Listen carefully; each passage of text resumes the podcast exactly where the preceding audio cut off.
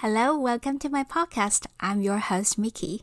This is the 15th episode of English News, in which I talk about important English news headlines and explain some of the most frequently used words and phrases.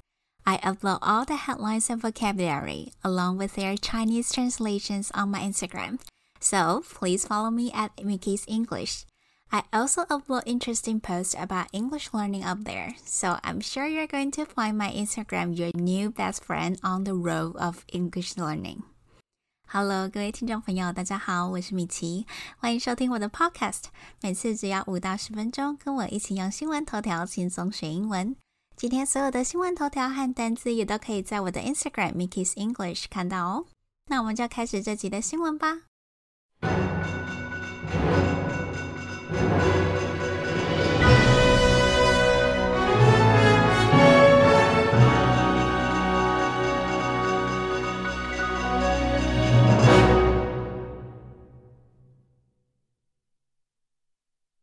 Donald Trump will probably be acquitted of inciting an insurrection. Donald Trump will probably be acquitted of inciting an insurrection. 川普可能在煽动暴乱一案中获判无罪。 这个头条的第一个单字是 acquit，a c q u i t，它是个动词，意思是宣告无罪。在这个头条当中使用的是 be acquitted of 这个片语，一看到 be 动词加上 pp，就要立刻反应出来说它是被动语态，表示被宣告无罪。She was acquitted of all the charges against her. She was acquitted of all the charges against her. 他被宣判无罪，所有对他的指控皆不成立。第二个单字是 incite。I N C I T E，它也是个动词，意思是煽动。这个单字是由两个部分所组成的，前面是 in，意思是在里面，跟后面的 cite，唤起、叫起，在群众内部把大家唤起，意思就是煽动。The man incited the crowd to attack the police。那名男子煽动群众攻击警方。这个头条的最后一个单字是。insurrection, insurrection, I N S U R R E C T I O N。看到字尾 T I O N 就知道它是个名词，意思是暴动、造反。所以在这个新闻当中，川普的罪名是 incite an insurrection，煽动暴乱。The leader of the insurrection is sentenced to life in prison.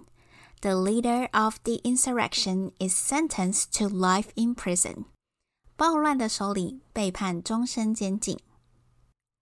顺带提，最近缅甸发生了军事的政变，那么政变的英文是 coup，c o u p， 最后一个 p 不发音，所以念成 coup。The second headline is Two thirds of Americans approve of Biden's coronavirus response so far, says poll.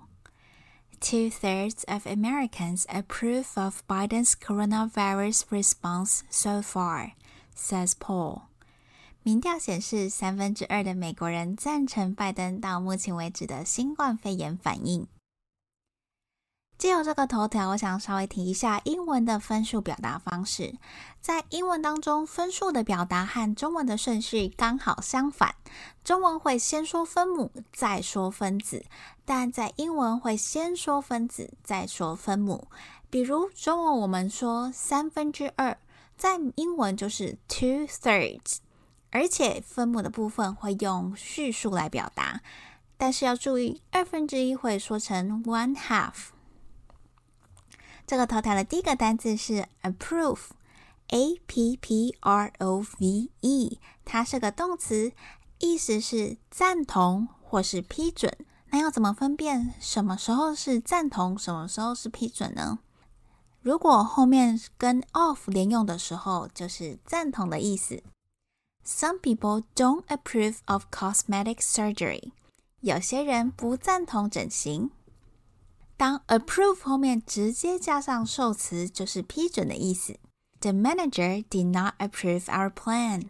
The manager did not approve our plan. 经理没有批准我们的计划。这个头条的第二个单字是 coronavirus。coronavirus，c o r o n a v i u s。coronavirus 是新冠病毒，相信大家过去一年都常常听到。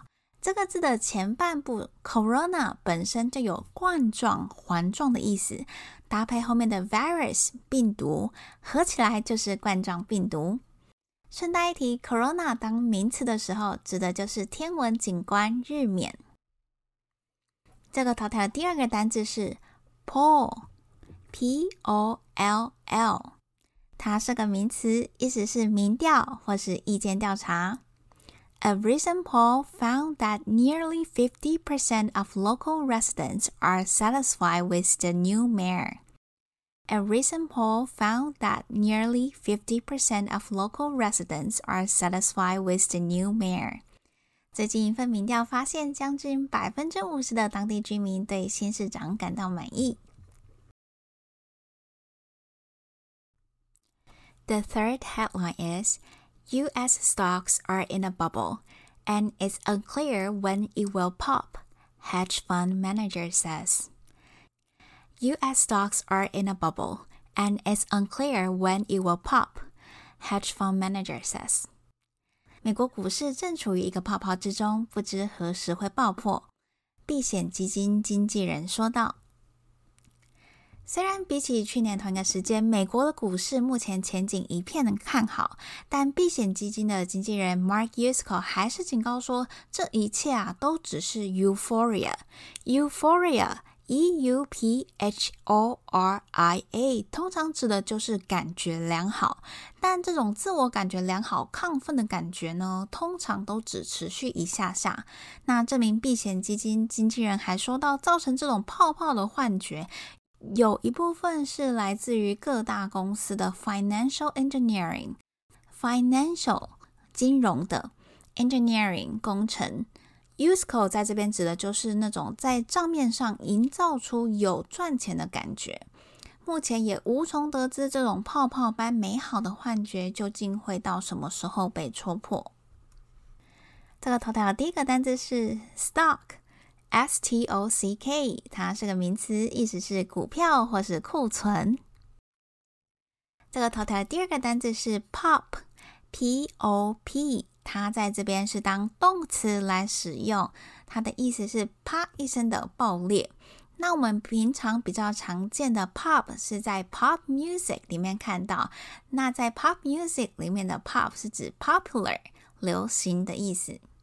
The naughty boy popped the balloon with a needle. The naughty boy popped the balloon with a needle. 那名调皮的男孩用一根针戳破气球。下个单字是 hedge fund。hedge fund，避险基金。hedge，h e d g e 这个字本身就是篱笆。 树篱的意思，所以避险基金就是取篱笆这个可以跟风险区隔的意象而来的。Before we end today's episode, let's listen to all the headlines again to see if you can understand all of them. 最后，我们再重新听一次今天出现过的头条，来测试看看自己可以了解多少呢？Donald Trump will probably be acquitted of inciting an insurrection. Two thirds of Americans approve of Biden's coronavirus response so far, says poll. U.S. stocks are in a bubble, and it's unclear when it will pop, hedge fund manager says. Alright, thank you for tuning in to my podcast and don't forget to subscribe and give me a 5-star review if you like my podcast. If you have any questions or comments about today's content, you're more than welcome to leave a message in the comment section. I hope you have a wonderful week ahead of you and a very happy Chinese Lunar New Year. Bye.